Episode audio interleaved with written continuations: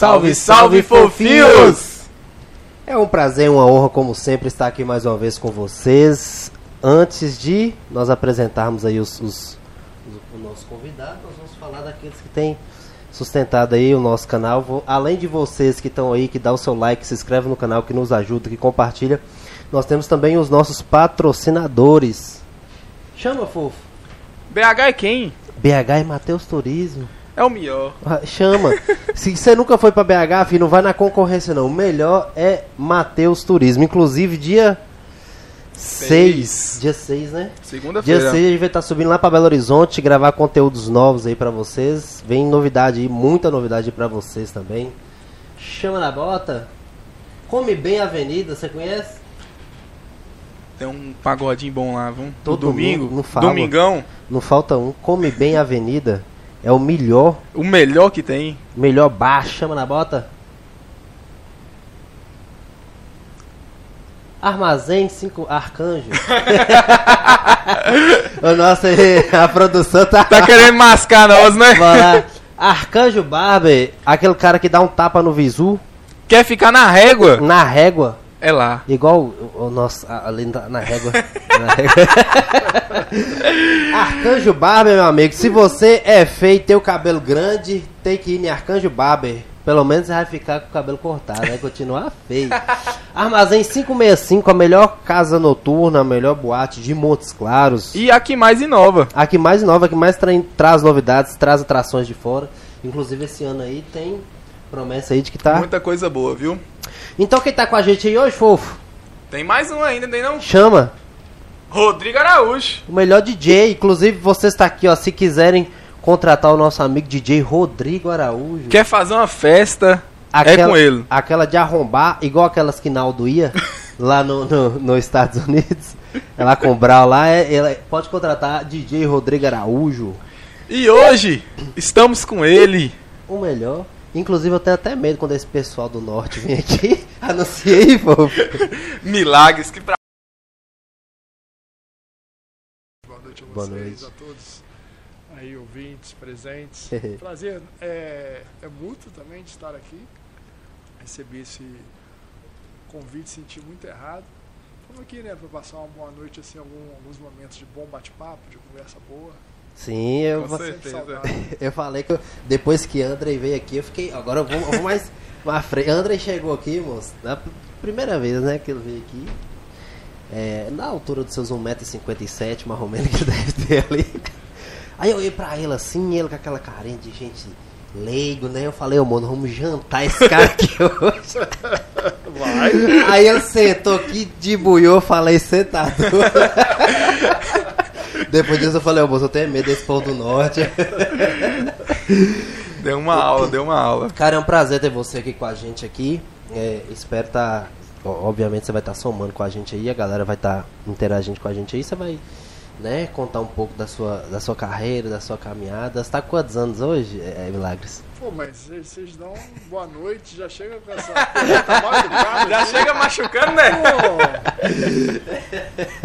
eu tô com 50 e alguns já. Cara, novo demais, Tá pô, novo, você é louco. Não, agora eu vou falar com você. Eu fui num jogo, não sei se foi contra o Valério. Foi o Valério, o último que nós foi. Cara, eu vi você dominando a bola, eu falei mentira. eu falei que o cara ainda, se for ele pra jogar, ele joga ainda. Ô Milagres, e conta pra gente como é que teve sua paixão, começou pelo futebol, pelo esporte, como é que foi que você começou ca- sua carreira? Rapaz, acho que eh, a minha paixão, desde que eu era, ainda era inconsciente, assim, como criança. Porque o que eu bem lembro, toda, todo Natal eu pedi uma bola de futebol pros meus pais. Todo Natal, todo Natal. E a família toda era flamenguista e tal. Eu sou natural de Juiz de Fora. E aí lá os torcedores primam né, por torcer por equipes do Rio a família toda flamenguista e tal, e vendo aquela, aquela coisa. E eu sempre jogando futebol na escola, sempre participava de, de, time da seleção da escola, era futsal, era handball, era futebol de campo. Até que você vai crescendo, vai começando né, a pré-adolescência. E aí, em 81, início da década de 80, né, o Flamengo construiu aquele timaço, né, campeão mundial e tudo. E eu já estava, é, já tinha ideia de seguir uma carreira, eu tinha sonho de ser um profissional de futebol. E nessa época eu já, já estava morando no Rio, meu pai trabalhava na rede ferroviária, foi transferido para o Rio.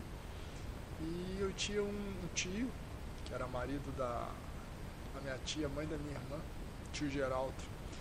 E ele tinha assim, era tipo um, tinha uns amigos que eram conselheiros do Flamengo. E aí eu sempre falando que queria ser jogador de futebol, ele conseguiu arrumar uma peneirada para mim.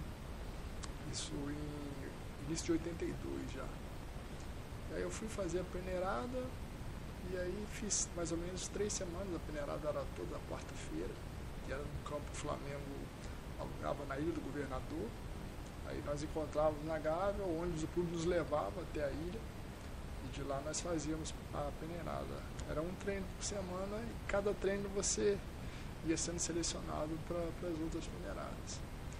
E era um momento que o Flamengo estava muito no auge e a demanda era muito grande. Eu lembro da primeira vez que eu fui, assim, tinha uns 200 meninos para fazer peneirada.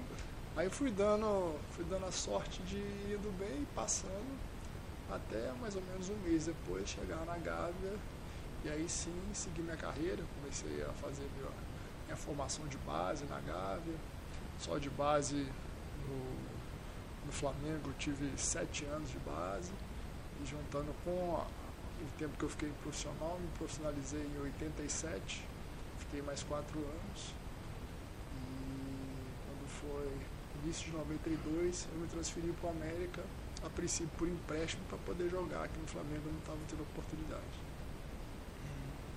O microfone dele tá abaixo?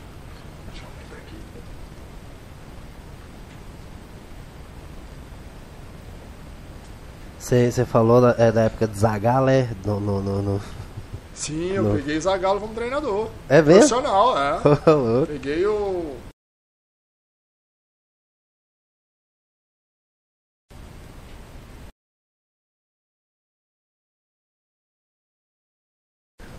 Aí então você já começou no Flamengo. É, comecei a categoria de base, né? Aquele sonho de me formar como atleta. Caminho é muito difícil, muito difícil mesmo. É que da população brasileira que os, as crianças e os pré-adolescentes que gostam de jogar futebol, o sonho é se tornar um profissional, né? Futebol. E eu cheguei no clube justamente onde estava no ápice é, muitos amigos falam, pô, lá, você que viveu a, a geração do, do Zico, Adílio, Leandro tal, aquele time de 81 era melhor que 2019, agora do Jesus, isso aqui. Eu falei, gente, era muito melhor. e sim, é, eu até guardo um vídeo comigo, um vídeo que, que tem com relação, fazendo justamente esse, esse comparativo é, com um time de aquela geração de 81 com essa geração de 2019 agora, de Gabigol também, que é um excelente time. Mas para você ter, ter uma, uma, uma, noção assim, aquela equipe era melhor. E impressionante quando os meus amigos veem esse vídeo assim, é, a velocidade que eles jogavam era bem similar Sim. ao que se joga hoje. E eram situações diferentes, era gramado mais alto, hoje, né? O gramado é bem mais ralinho, para você ter o jogo mais Sim. rápido. E naquela época, é, todos nós aqui, que eu depois vim militar no futebol mineiro, né? Eu cheguei Sim. em 92 no América, e foi da época que a grama do Mineirão era altíssima, você nem via a chuteira dos atletas. Então era muito pesado o campo. E, e, esse time do Flamengo já jogava em alta velocidade. E aí quando as pessoas que não são da geração vivem, eu falo assim, cara, realmente é próximo, mas o outro é melhor ainda. Pela qualidade que tinha individual do, dos atletas, né? E, não obstante, eles foram conquistando as coisas, né? Campeão da Libertadores, do Mundial e tudo. E é uma geração que marcou e eu tive o privilégio de, de conviver com esses atletas. Eu convivia com eles é, ainda como atleta de base, porque chegou em, em 84, mais ou menos. O treinador de goleiros, que era o terceiro goleiro na época, Luiz Alberto, que até então os goleiros do Flamengo, 81 e 82, eram Raul, Cantarelli e esse Luiz Alberto. Ele parou de jogar e começou a ser o treinador de goleiros do Flamengo. E ele montou um projeto para que esse projeto puxasse sempre um goleiro da base para treinar a tarde no profissional, para esse goleiro ir ganhando minutagem, né, vendo como, como funcionava a questão profissional. Aí a história interessante que em 78, eu não falei minha idade, né, mas agora o pessoal que é bom de matemática, bom de matemática vai saber. Em 78 eu tinha 12 anos, que foi a Copa do Mundo da Argentina. E aí, tá, cheguei no Flamengo em 81 para 82 e tal. E 80, aí, nessa, nessa, nesse Mundial da, da Argentina, um dos grandes destaques, o argentino foi campeão mundial na Sim. época, um dos grandes destaques dessa seleção era o goleiro da Argentina, chama-se o Baldo Fidiol. Uhum. Era um goleiraço, ele já jogava com os pés nessa época, já na década de 70, era um cara diferente. E aí em 83 o Flamengo contratou o Fidiol para jogar. O Raul tinha encerrado a carreira, parou, contratou. E com essas idas e vindas, eh, você vê como, como é a vida. Em 78 eu ficava vendo aquele cara diferente jogar assim. Em 83, com esse projeto do Flamengo de trazer alguns goleiros da base para treinar com o profissional duas ou três vezes por semana, eu me via treinando do, filho, do lado do Fidjol, assim, não acreditava. Falei, caramba, velho, esse cara aqui parecia assim. E é muito legal. E tantos outros, né? Como o Zico, o Adir, esses caras que realmente foram bons sagrados no futebol, não só nacional, como mundial também. É, você sempre teve esse desejo de seguir da, pra, pra, de goleiro mesmo? Não, cara, é. a minha história também é muito, muito engraçada porque eu sempre fui apaixonado por futebol e gostava de jogar na linha quando pequeno, mas é, várias vezes eu participava no gol de futsal ou de handball, porque eu gostava pra caramba, uhum. sabe? O time da escola, uhum. assim. Naquela época tinha muita Olimpíada Intercolegial, que era patrocinada pela Coca-Cola. Né, Clarinha? Oh. Hein? e aí você tinha aquelas coisas de um colégio jogar contra o outro, e quando era na época das Olimpíadas da Coca-Cola, por exemplo, o jogo era tarde, aí o colégio não, não dava as duas últimas aulas para os alunos irem torcer para a sua equipe se fosse jogar na escola do na escola que seria o jogo adversário, né? Aí o diretor liberava para ir a torcida, né? era Sim. bacana pra caramba, esses momentos assim inesquecíveis assim da, da adolescência. E eu na eu sempre participava, então no time da, da escola, eu estudava no colégio padre, colégio jesuítas. Uhum. Então no time da escola eu jogava futsal no gol e handball no gol. E na linha, como o gol era muito grande, eu jogava na, na, no futebol de campo na linha. De meio atacante, assim, sempre é, gostei muito, eu chutava forte e tal. Então, quando eu fui nessa peneirada que eu falei anteriormente lá no Rio, na Ilha Governador, as duas primeiras eu fui como jogador de linha. E aí, na, na terceira, um goleiro estava machucou e não tinha outro. Aí eu falei com o professor assim, o professor, era o professor Dida. Dida foi ídolo do Flamengo também, na década de 70. Vocês terem noção, o seu Dida foi reserva do Pelé cara uhum. era algo próximo assim do Zico pro Flamengo, sabe? E ele era, ele era o avaliador e tal. Aí eu falei, professor, o treino acabar, se eu quiser eu vou no gol. Ele olhou assim, meu nome é Marco Antônio, né? É Marco Antônio, você quebra o galo pra gente? Eu falei, não, vou lá para não acabar o treino. Fui né, e fechei o gol, tinha muita noção. Aí acabou o treino, ele vai selecionando, né? Os atletas para voltarem na semana seguinte, que era muito menino. Aí ele falou, chamou meu nome, Marco Antônio, quarta-feira que vem e tal na linha ou no gol? Eu falei, não, na linha. Na, na linha só, só, só quebrei o galho aqui. Aí tá. Aí na semana seguinte eu voltei. Voltei só tinha um goleiro. Ele olhou pra mim assim, assim você ajuda a gente de novo? Não, sem problema. Aí fui, fui bem de novo. E sem responsabilidade, né? Sim, sim. Aí acabou, ele falou assim, vem cá. Me chamou no canto assim, ó, lá na Gávea. É, na sua posição, Aí eu falo de novo da idade para os bons de matemática. goleiro no, no Senhor de Massimento, de 66, a gente não tem, a gente está procurando um goleiro 66 e não consegue. Aí, e na linha, meio atacante e tal, assim, você vai, sua concorrência é maior. Você não quer pensar, não? E semana que vem, de repente, você vir pro gol, que você leva muito jeito, isso aqui, eu cocei a cabeça, eu falei, eu lembro como se fosse hoje, eu falei, goleiro, meu pai vai me matar. Saí de Juiz de Fora, vim pro Rio de Janeiro pra virar goleiro. É, mas no caso eu já tava lá porque ele trabalhava lá, né? A gente se transferiu, a família toda se transferiu lá pra, pro Rio. E eu falei assim, pô, mas meu pai me falou, não, pensa semana que vem você, você vem e, e, e decide. Rapaz, imagina você com um sonho na cabeça de ser uma coisa na vida, que é jogador de futebol, é pré-adolescente ainda, e o time do seu coração é, é o melhor time do mundo no momento, não sei o que, você tem a chance para entrar e você vê que a porta mais aberta é do gol. e onde eu gostava também, né? Aí eu fiquei, eu lembro, fiquei a semana toda assim, meio cabisbaixo e tal, assim, minha mãe, sempre que eu tirava nota vermelha, ela não deixava eu nem brincar de bola. Aí tal, meio cabisbaixo, ela sempre perguntou assim, Marco, o que, que você tem? Eu falei, não, não tem nada não, mãe, não tem nada. Pô, no dia seguinte eu meio assim, ela, Marco, o que, que você tem, meu filho? Não tem nada. Tirou nota vermelha? Eu falei, não, pode jogar boletim. não tirei não. Aí ela foi assim, o que que tá acontecendo? Aí foi passando a semana, deu domingo, o treino era na quarta, chegou na segunda, eu já tava com a água batendo no nariz assim. Eu falei, ô, ô, mãe, aconteceu isso, isso, o professor falou isso, aumenta a chance, não sei o que e tal.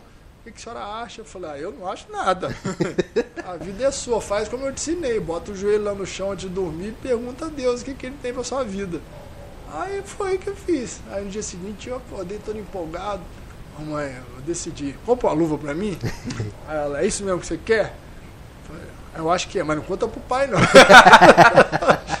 aí foi, comprou a luva pra mim. Aí eu cheguei lá pra treinar, aí tal. Aí ele, e aí, Marco Antônio, esse dia eu falei, ah, seu Dito, eu tô com a luva aqui, mas se eu for mal, eu quero voltar. Ele, não, pode ir tranquilo. Foi no treino, nem foi muitas bolas, não. E aí, mas eu tive, eu fiz as duas defesas assim, boazinha mais ou menos, aí acabou o treino. Ele chamou todo mundo e aí não, não chamou meu nome, né? Aí eu já comecei quase que chorar, assim, sair pro canto assim. Aí chamou, Marco Antônio, Marco Antônio, vem cá. Aí eu falei, ô senhor, não falei que se, se não der certo eu queria votar? Ele, não, pois é, mas deu sim, filho, não sei o quê. Segunda-feira você apresenta lá na Gávea. Rapaz, eu saí correndo pra procurar um orelhão pra ligar pra minha mãe naquela época. Liguei pra minha mãe, mãe, mãe, eu vou jogar no Flamengo, eu vou jogar no Flamengo. Aqui vai jogar no Flamengo, menino? Você vai pra outro teste aí. mãe sempre te traz pra terra. É. né? Aí, aí eu fui, graças a Deus, deu certo. E tive 11 anos da minha vida lá. Aí desse dia pra cá você só. Não, aí é foco, né? Aí é foco. Aí decidi mesmo na cabeça que, que ia seguir, porque realmente quando eu comecei a treinar com treinadores de goleiros, eu tinha muitas qualidades, né?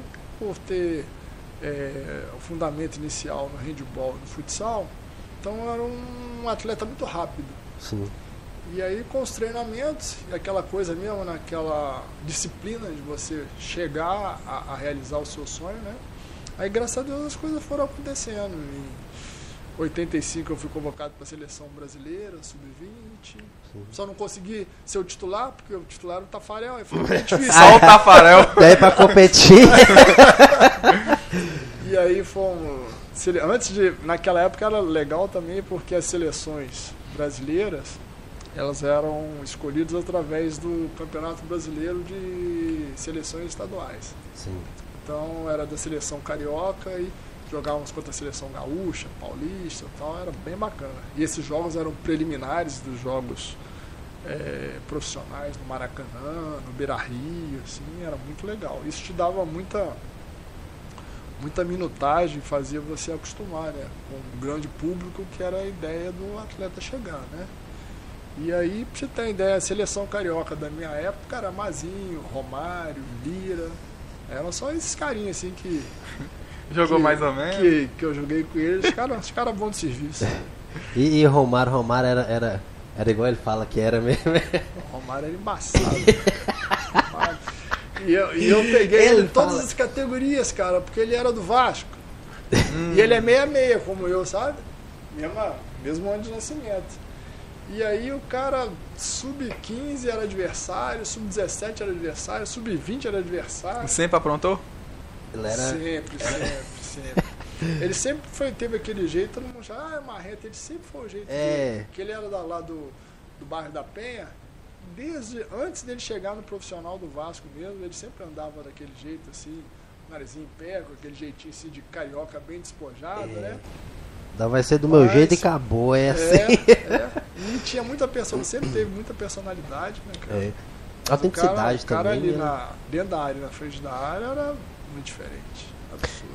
É, na época sua Milagres, o, o- a questão da, dessa, dessa peneira provavelmente era muito mais difícil do que a gente vê hoje, né? Ou não? Ou hoje tem mais essa questão de apadrinhamento, de, de ser, ah, é conhecido de fulano de tal, dá uma moral pra ele aí. Ou vai mesmo pelo talento. Não, esse camarada, esse menino tem talento, é ali da periferia ali, é da favela, dele, mas ele tem talento, ele vai crescer. É, eu não diria um apadrinhamento. Hoje, como o futebol está muito profissional, hoje se você tem um bom empresário, você tem seu caminho encurtado né, para você chegar mais próximo ao topo da pirâmide. Sim. né? Agora, haja visto que é, vocês acompanham muito nas redes sociais, né? vários empresários já começam a captar os atletas com 11, 12 anos, assim, né? E há uma contrapartida, assim, porque pode ser que esse atleta com 11, 12 anos chega lá com 17, 18, continue essa longevidade, tudo, Uhum. mas é uma aposta, assim, uma interrogação muito grande. Porque você não sabe se o menino com 11, 12 anos, como está o futebol hoje, se ele não vai se saturar com essa situação que é. Que hoje futebol realmente, quando o menino tem um talento, então as pessoas estão, é, vamos dizer assim, é, ultrapassando um pouco os limites do respeito da pré-adolescência, do jovem, tudo. Então já incute na cabeça dele né, o profissionalismo, então ele perde uma, uma, uma parte muito grande da infância. Né? Já é muita responsabilidade. E além disso, o menino com 16 anos hoje ele já pode fazer um contrato profissional. E tem essa questão também de conciliar a escola com, com, com a questão dos treinos, etc. E na, se você teve isso na época, foi, foi É, na época, por exemplo, o Flamengo, quando você era federado, que você virava jogador do clube mesmo, o clube era responsável e pagava a sua escola. uhum, Então você tinha que ter um, um- uma assiduidade de presença na aula e até as notas você ter- teria que trazer também para o departamento lá de departamento social que acompanhava isso de perto, né? uhum. Para você justamente conciliar o seu estudo com o seu trabalho do- no futebol. Então, é, era, um, era um sistema que sempre teve na base lá, até tinha um jargão muito grande, que sempre falava assim, craque o Flamengo faz em casa. Uhum. né? E aí você vê hoje quantos atletas que, que o clube tem, tem vendido para o exterior. Aí. A estrutura hoje está muito diferente. Né? Hoje tem o ninho do urubu, se tem concentração, apesar de ter tido aqueles problemas todos lá daquele incêndio. né, Sim, nos lembro, lembro disso. Infelizmente foi uma fatalidade assim Uhum. é, inesquecível, mas o clube hoje está muito bem estruturado com essa questão, principalmente que visa o lado pessoal do atleta, né? Porque, Uhum. como a gente estava falando no início, futebol é muito difícil. Então, a boca do funil, assim, para você chegar no profissional, ela é muito apertada. Então, ali de meninos da base ali, que você vai formando, por exemplo, no último, no sub-20, de repente fica dois, três, quatro. De um montante de quanto? É que vai profissional, geralmente na categoria sub-25 você tem 30 atletas, Nossa, 34. Né? Então é um funil muito apertado. Mas desse igual no caso do Flamengo, que faz e, e sai assim, realmente vingam, você vê quantos. Hum. Aí Vinícius Júnior, Rodrigo, então são atletas que são, agora o último João Gomes, são atletas que é, pagam de sobra o investimento que é feito na base. Né? Sim. E como é que Caraca. foi sua chegada aqui em BH, Milagres? Eu vinha justamente em busca de espaço, né, porque eu já estava me profissionalizei em 87. E aí tive a oportunidade de jogar alguns jogos, porque o titular na época era o Zé Carlos, o Cantarelli era o reserva e eu era o terceiro goleiro. Em 90, final de 91, quando o Cantarelli decidiu parar, eu ia me tornar o segundo goleiro. Flamengo fez é, uma negociação com o São Paulo, onde foi para o São Paulo o Leonardo, lateral esquerdo, e o Gilmar Rinaldi, que era aquele goleiro de bigode do São Paulo, veio para o Flamengo. Eu ia voltar para terceiro. E aí, para mim, não era satisfatório, que ia ficar amargando reserva muito tempo, aí apareceu a oportunidade de ir para o América. O América ia disputar o Campeonato Brasileiro da Série B e depois, logo na sequência, que na época era diferente. O brasileiro era no primeiro semestre e o estadual era no segundo Uhum. semestre. E aí apareceu essa oportunidade por ir para empréstimo, que eu precisava de jogar para ter uma sequência para me valorizar profissionalmente. Né? E aproveitei essa oportunidade, nós fomos, nós ficamos para a Série A do Brasileiro em, em 92. No segundo semestre nós fizemos a final com o Cruzeiro, perdemos a final. O Cruzeiro tinha um time muito bom na época, o ataque era Roberto Gaúcho, Renato Gaúcho, Betinho, boiadeiro. E o América tinha um jejum de 20 anos que não ganhava um título estadual sequer. E aí, com essa campanha de 92, o América comprou meu passe junto ao Flamengo, eu permaneci. Aí em 93 nós quebramos esse jejum, fomos campeões mineiros, jogamos a Série A. E aí a história foram 10 anos de clube. Acabei ficando lá jogando 10 anos. No América. No América. Mineiro. Aí veio para Atlético. Isso aí eu fiquei 10 anos. Aí no final dessa do contrato, eu, antes de ir para o Atlético, eu fui primeiro para Santa Cruz. Fiquei seis meses lá jogando Copa do Nordeste e o Campeonato Pernambucano. Aí não gostei muito do Santa Cruz, eu tinha feito um contrato curto, mesmo seis meses, e terminou, voltei para Belo Horizonte. Quando eu cheguei em Belo Horizonte, o professor Levir Kump era o treinador do Galo. E aí ele me convidou para ir para o Atlético, aí eu fui para lá. E você encerrou a carreira sua onde, Milagres? Eu acabei encerrando minha carreira. O meu último jogo que eu fiz como atleta profissional de futebol foi pelo Uberlândia em 2004, Copa do Brasil. Sim. Eu encerrei lá. E de elenco, qual foi o melhor elenco que você falou assim, esse elenco... Eu falo de grupo mesmo, sabe? Qual que foi o melhor De entrosamento, de, de- de dar bem. Porque de- sempre tem um, que é, um grupo que é mais resenha, um que é mais sério. Geralmente os, os grupos que te, te marcam muito são aqueles que você conquista alguma coisa ou chega próximo de uma conquista. Sim. Então no América nós tivemos o grupo de 93, porque a gente quebrou um jejum de 21 anos sem título, e a cobrança era muito grande dentro do clube. E depois, 97, quando a gente foi campeão brasileiro pelo, pela Série B, a gente Sim. tinha atletas como Tupanzinho, Boiadeiro, Pintado.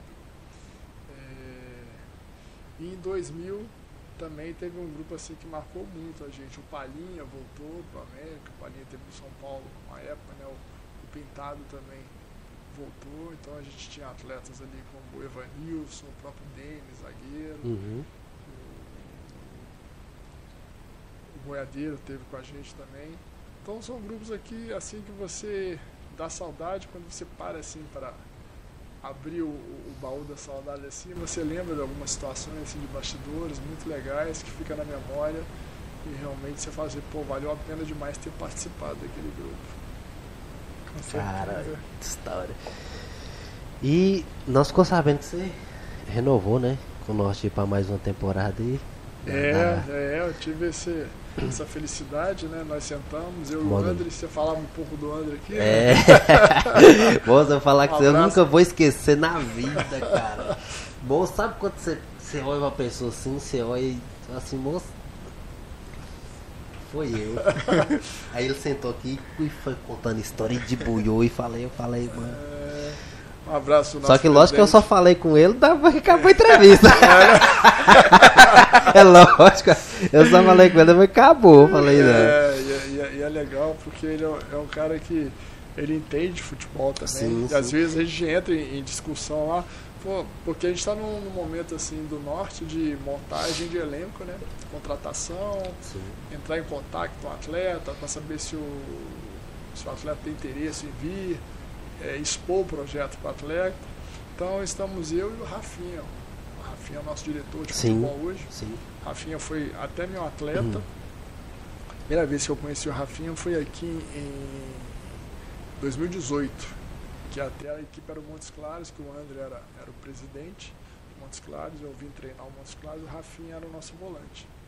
Depois eu trabalhei com, com o Rafinha no Boston, trabalhei com ele em 2021 no América Teófilo Otoni, Uhum. e é um cara assim, muito idôneo, muito entendedor de futebol, tem um network muito grande com relação ao futebol.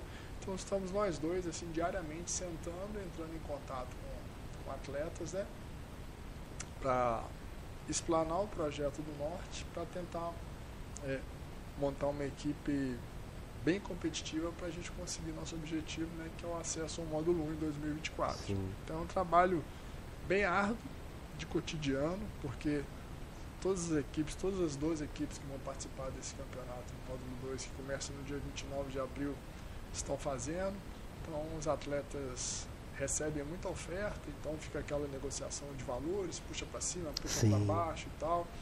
Então você é, expõe algum algum potencial assim de, de projeto a longo prazo norte para tentar convencer o atleta de vir, que realmente aqui é, já é um centro, vai ser melhor ainda um centro para se trabalhar, pelo projeto que o, André e, o- Vitor, os dois presidentes, é, estão fazendo e já está em andamento, construção de um CT com seis campos, é, mais de 50 alojamentos para os atletas, dentro daquela filosofia que nós conversávamos anteriormente. Não só a base, o atleta de formação vai estar ali para treinar futebol.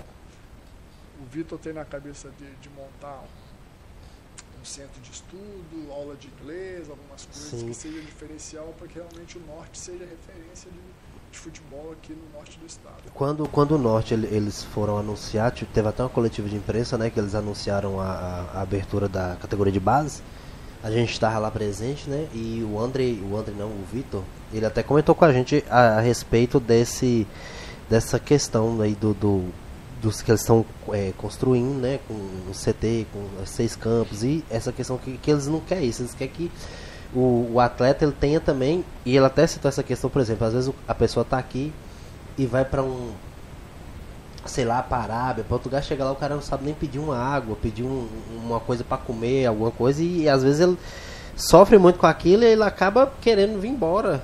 Então, e- e a questão do preparo que ele falou não é só a questão do preparo físico mesmo, né, como atleta, mas como preparo para soltar o cara para ele chegar nos Estados Unidos e saber pedir, né, qualquer coisa. Isso facilita a adaptação, né? Sim. Você vai para uma cultura totalmente diferente, mas aí o norte está com esse pensamento de dar essa, essa instrução e aproximar essa cultura, assim, né? Porque saber não ocupa espaço.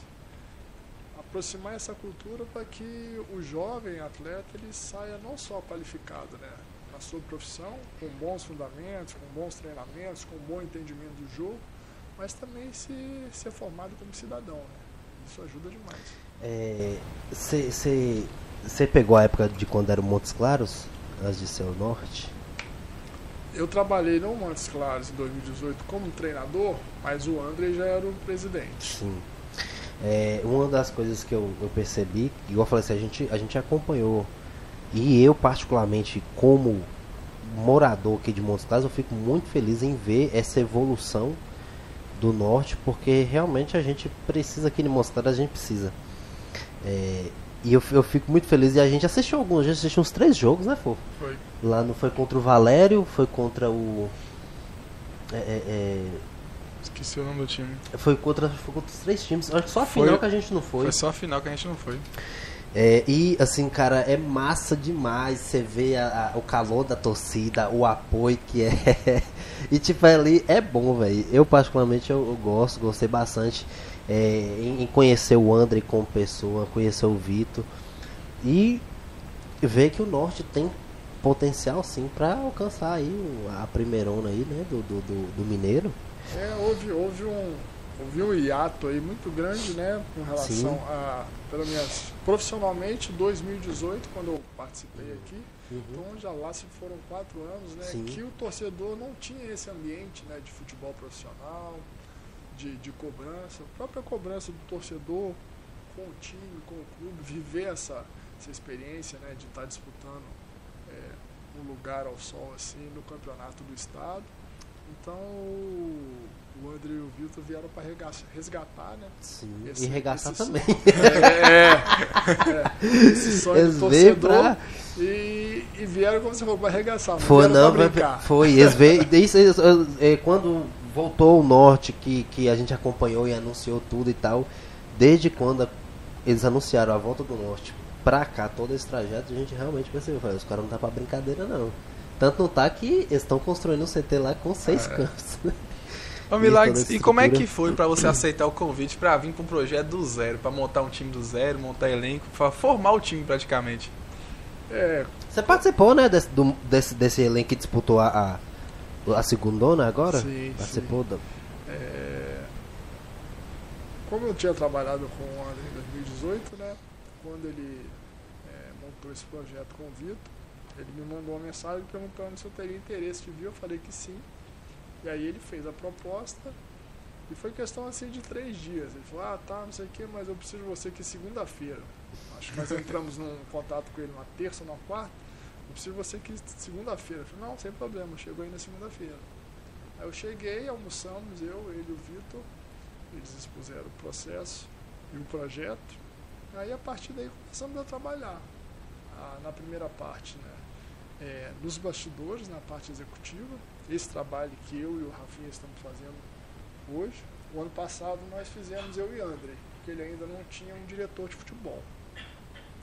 Como ele é uma pessoa muito atarefada, né, com as situações de negócio que ele tem, tem o vôlei também e tal. E aí, já no ano passado mesmo, no decorrer do campeonato, ele contratou, o nosso diretor, que é o Rafinha hoje, e hoje estamos nós dois, né, trabalhando diariamente em busca dessa formatação. Na época nós fizemos esse trabalho, eu e ele, eu ia para o escritório dele e fazíamos juntos. É, contactávamos os empresários, mandavam vídeos dos atletas até nós irmos formando a, a, a equipe que disputou e veio, conseguiu acesso, veio a ser campeão. E isso é muito gratificante, né? Que você participa bem de perto do processo né?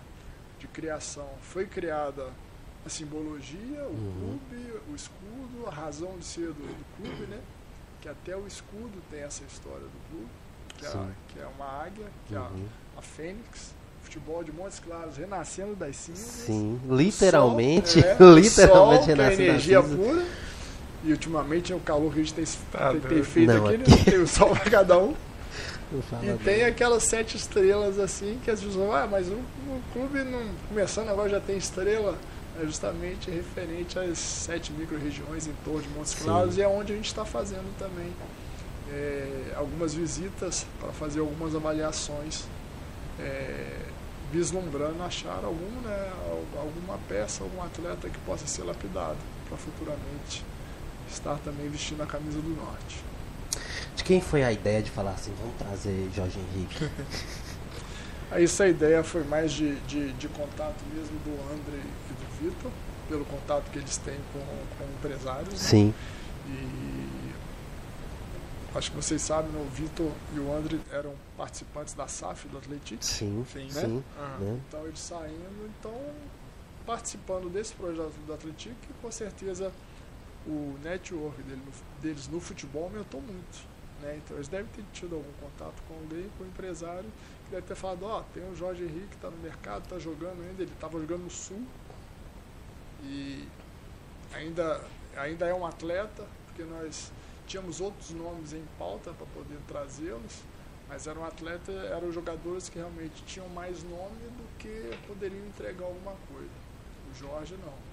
O Jorge passou no crivo de, além de ter o nome, ter sido campeão mundial pelo Corinthians, tudo, ele ainda estava com, com a sua cabeça e o seu perfil de atleta. Uhum.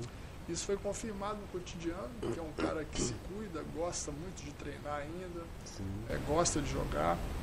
Os problemas que eu tinha com ele, assim, entre aspas, é quando eu queria tirar ele do jogo, que eu achava ele cansado, ele não queria sair. Então são problemas mais, mais saudáveis, assim. Então foi realmente um Eu, cara eu, que veio e somou bastante. igual- eu, eu, quando eu vi André, é, o, o Jorge Henrique jogando, eu, eu percebi que aquele cara Porque hoje o que? Hoje a média de um jogador é o quê? 30, 35 anos? Pra ele É, jogar bem mesmo. em alto nível, principalmente o, o- o principal mercado, né, vamos dizer assim, o topo da pirâmide Uhum. do futebol brasileiro, time de Série A, 35 anos, o atleta, no máximo, que ele ainda encontra assim, no mercado. Pois é, ele, ele joga bem demais, cara. Ainda tá jogando muito Ele ainda. joga muita bola. Jogando muito ainda pela. Aí conta muito a experiência que ele tem e o preparo físico que ele tem, e ainda treina ainda bastante. Ele se cuida bem, Se cuida. muito. É igual o Cristiano Ronaldo, né? O cara é. Tá, é- tá detonando a narada, né? E a vida chegou. do cara também, né, velho? O cara não sai nem pra ir na É, casa ele, da. ele se trata bem, ele tem ele se disciplina. cuida. Ele tem É. disciplina.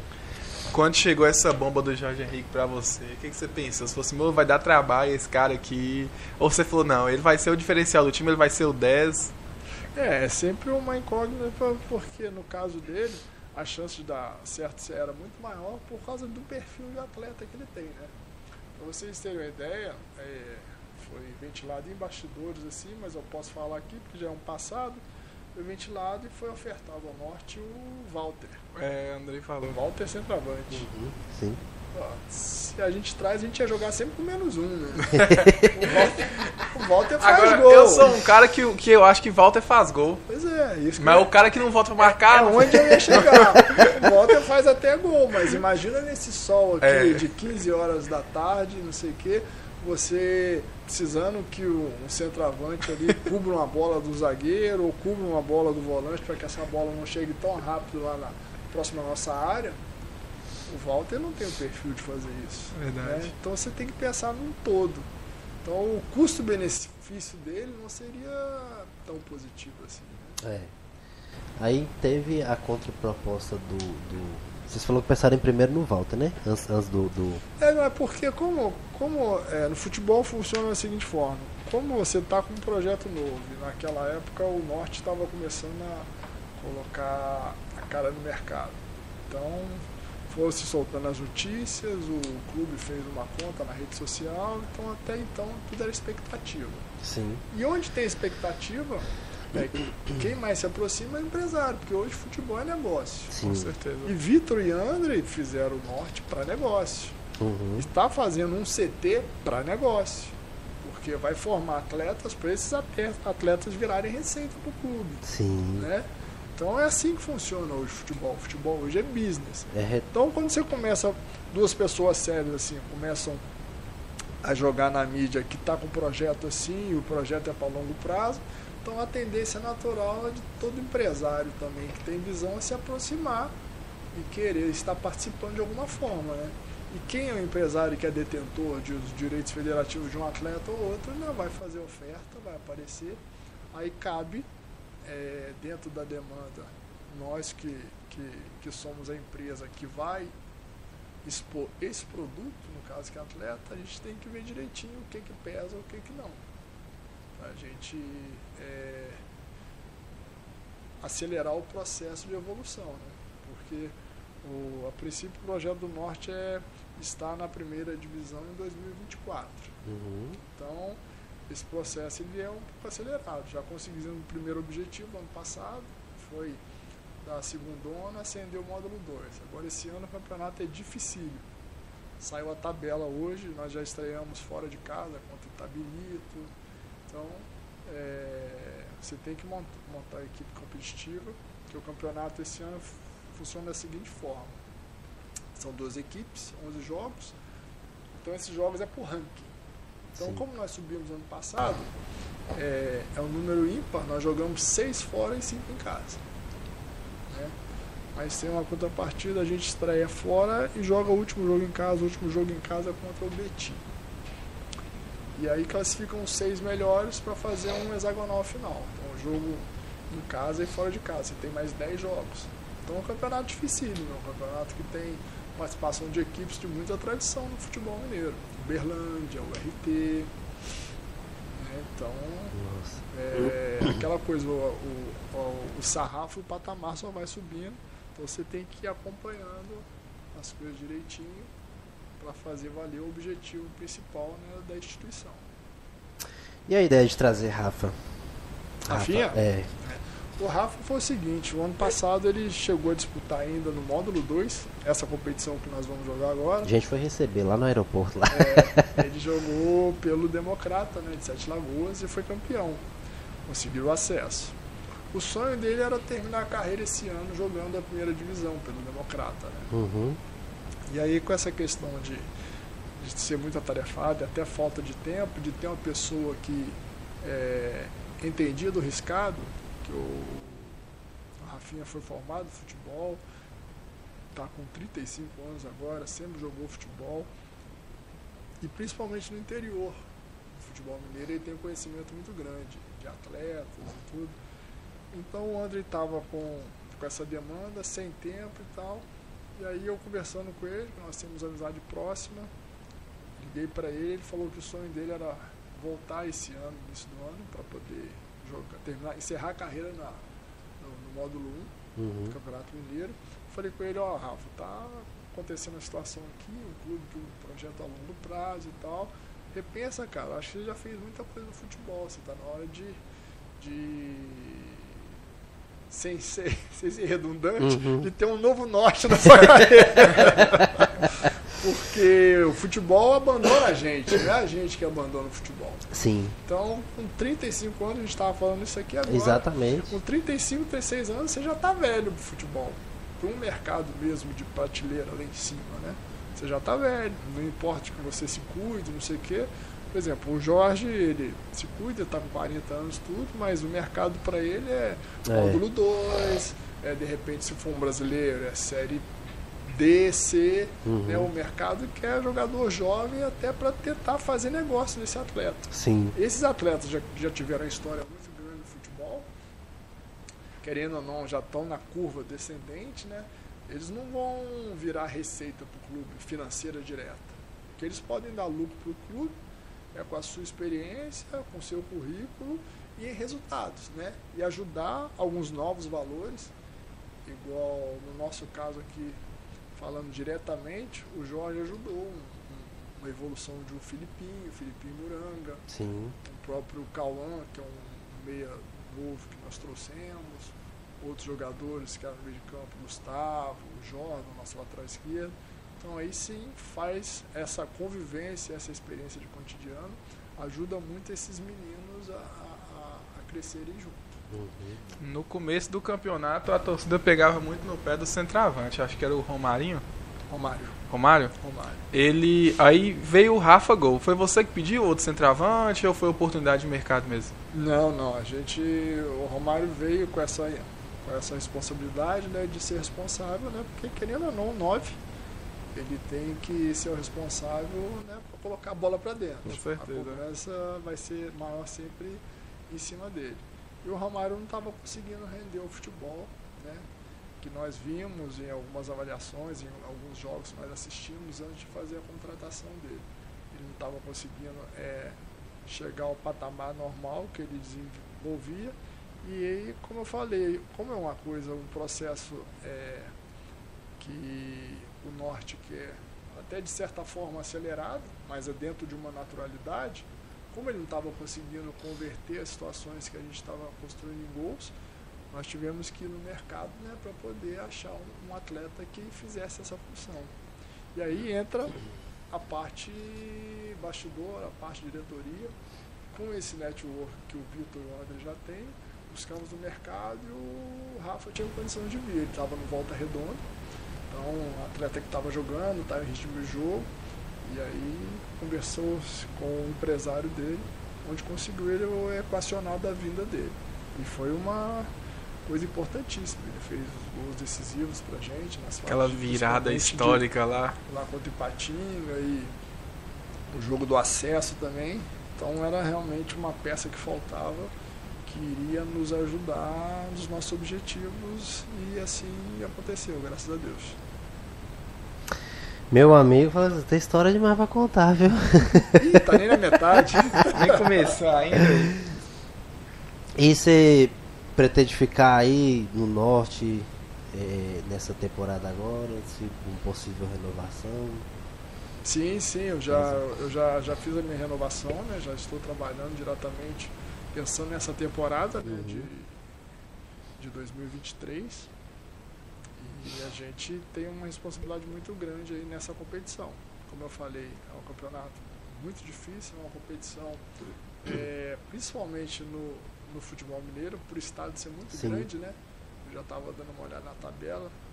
E essa competição, a primeira fase, são jogos fim de semana e meio de semana. E às vezes você viaja quase 800 quilômetros. Você joga no sábado aqui, vai jogar quarta-feira a 800 quilômetros de Montes Claros. Então você tem que é, fazer uma logística muito boa para que o atleta tenha descanso, tenha um período para treinar. É, não vai ser fácil não, mas a maioria das, das equipes, né, pela realidade do nosso estado, né, Sim. vão ter que passar por Aham, isso. por isso aí. E a renovação de elenco? Tem alguns que vão ficar, né? Tem. Mas vai trazer gente que está esperando o campeonato acabar para trazer. Sim, sim, a gente está dentro desse trabalho de, de bastidor, a gente está olhando praticamente quase todos os jogos do Campeonato Mineiro, jogos em outros estados também, né? Que tem algum um empresário que indica, manda algum material de atleta. Por exemplo, o empresário do João mandou o material dele. A gente olha assim, ah, o João agradou. O João tá jogando aonde? Ah, o João tá jogando lá no Campeonato do Amazonas. Aí a gente vai lá, pô, ó, sábado tem jogo tal hora do jogo do João. A gente vai assistir o jogo para ver se o João mais ou menos está jogando de acordo com aquele material que o empresário mandou. Porque geralmente no material te, te, manda os melhores Os momentos. melhores Sim, momentos. né? Isso que eu ia falar, já pegou, É. já, já contratou as cegas, assim, por DVD e chega lá, o cara é horrível.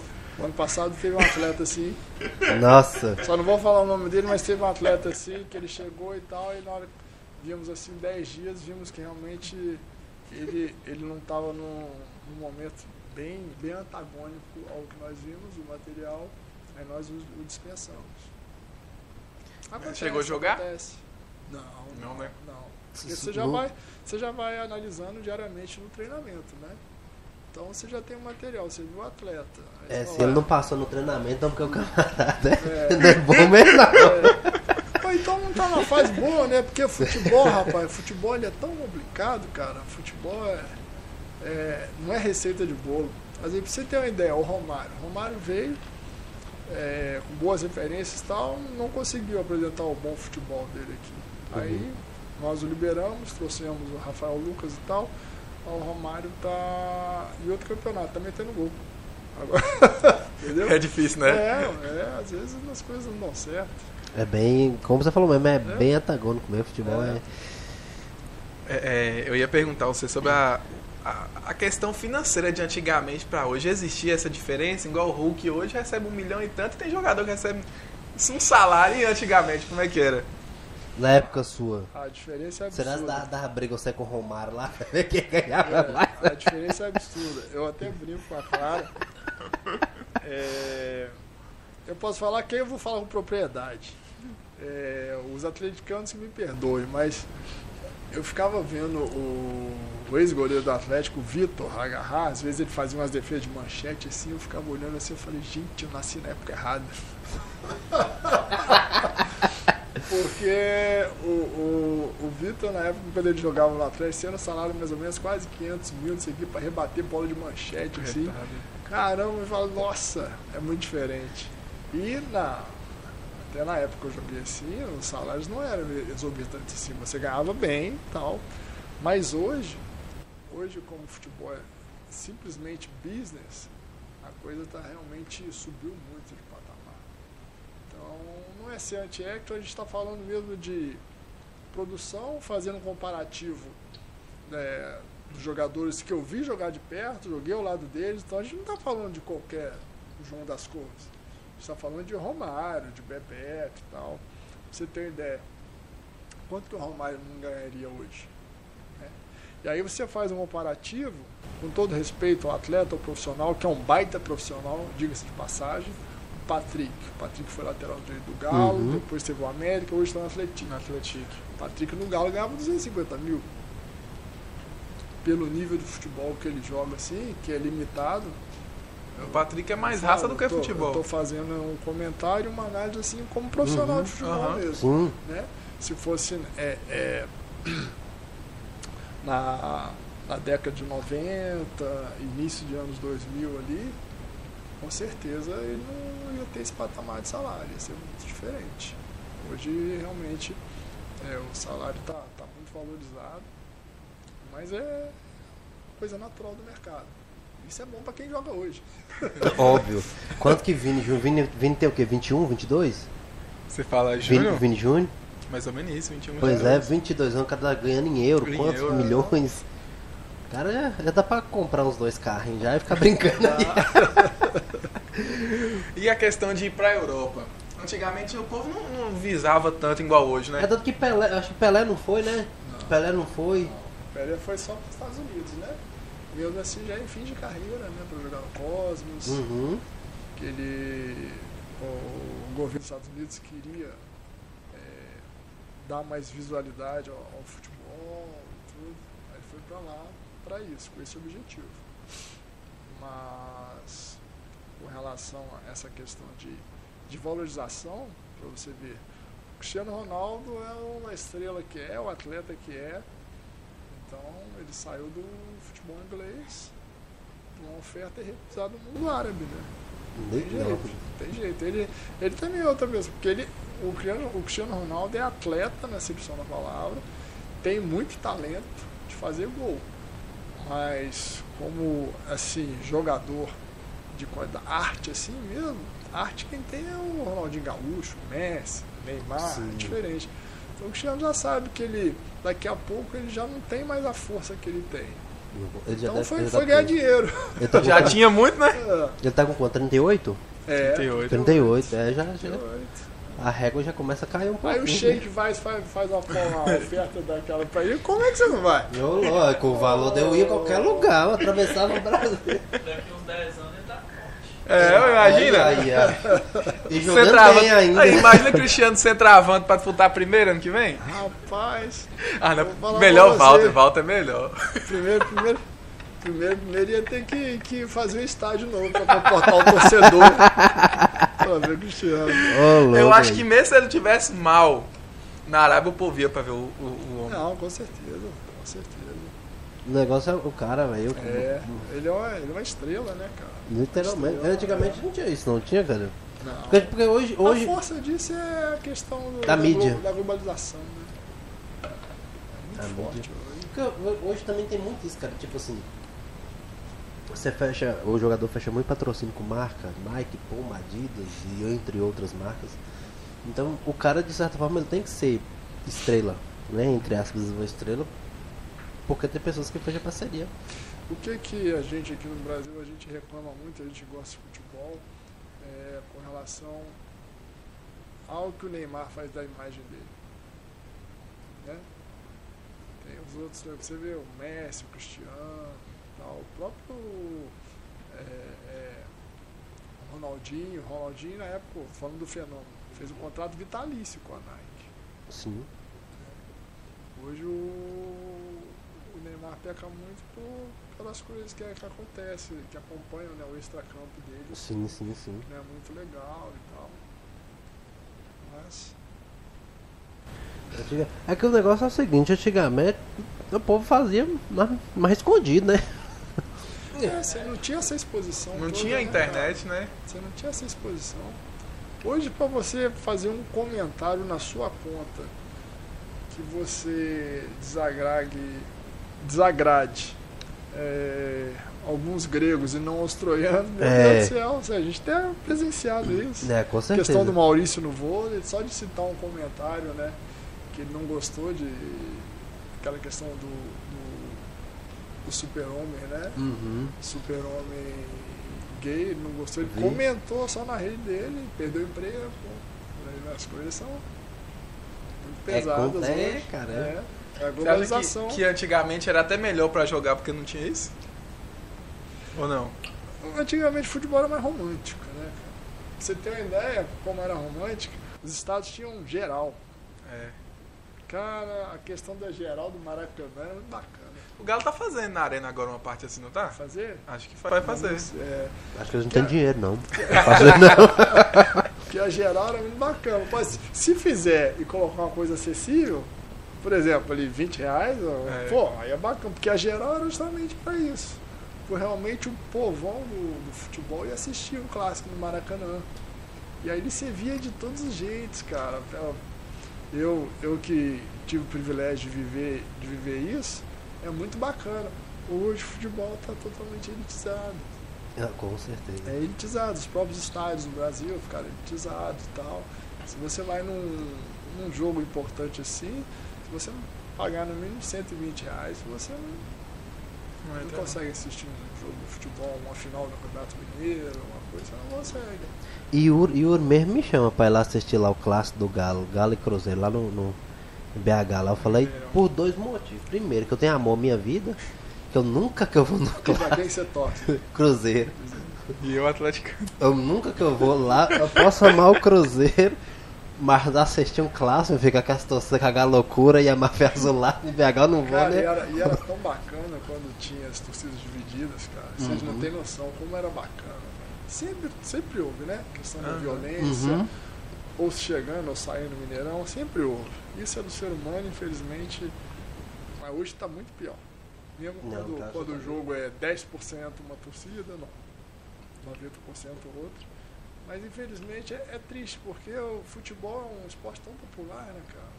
Se a gente pudesse respeitar um pouquinho mais né, o direito de escolha do outro, assim, Exatamente. chegar lá só pra torcer mesmo pro seu time, extravasar as suas frustrações só com grito, mas sem extravasar no outro. Exatamente. É justamente a polícia. Nem a pau. Já jogou com o Maracanã com mais de 100 mil pessoas.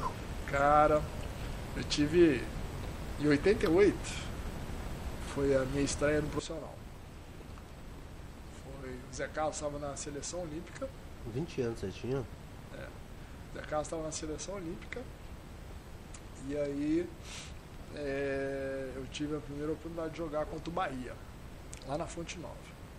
Nesse ano até em 88 o Bahia foi campeão brasileiro, tinha um time massa. E aí eu joguei esse jogo, foi o primeiro jogo mesmo assim oficial, a camisa do Flamengo, fui muito bem. E aí segunda, o jogo na sequência era um Fla-Flu no Maracanã. Corretada. O Zico voltando da Itália. Como se fosse hoje. Então, naquela época, você não tinha aquecimento dentro do campo.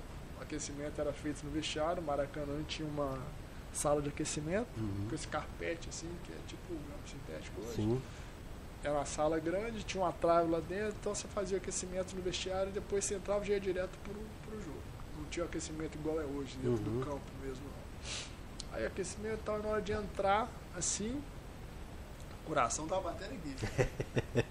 Aí tava na hora de Caraca, entrar velho. assim, ao Zico aí, e aí, Milagroso, tudo certo? Eu falei, falei Galo, pô, tô ansioso pra caramba. Foi, foi eu também, velho. Você tá vindo da cara tá vindo. Pô, velho, o cara tá vindo. Pô, se o Zico tá ansioso, Pô, velho, o cara tá. Caraca. Era, era 108 ou 110 mil pessoas. Pô, Muito, muito bacana. E balançava? Igual o Mineirão? Muito legal. Aí depois eu nível. peguei Boa. essas situações né, com, com, com o Mineirão cheio. Aí quando joguei com, pelo Atlético com, com o Cruzeiro também. Defendi um pênalti contra o do Ricardinho, é muito legal. Você escutar o estádio todo assim, né? Te ovacionando, gritando seu nome, é muito legal, é de arrepiar. Caraca, É velho. muito legal. Você- E aquela, aquela, e aquela de Vito, então? Contra o Pô, Tijuana. você tá doido. Aquela de pé, então.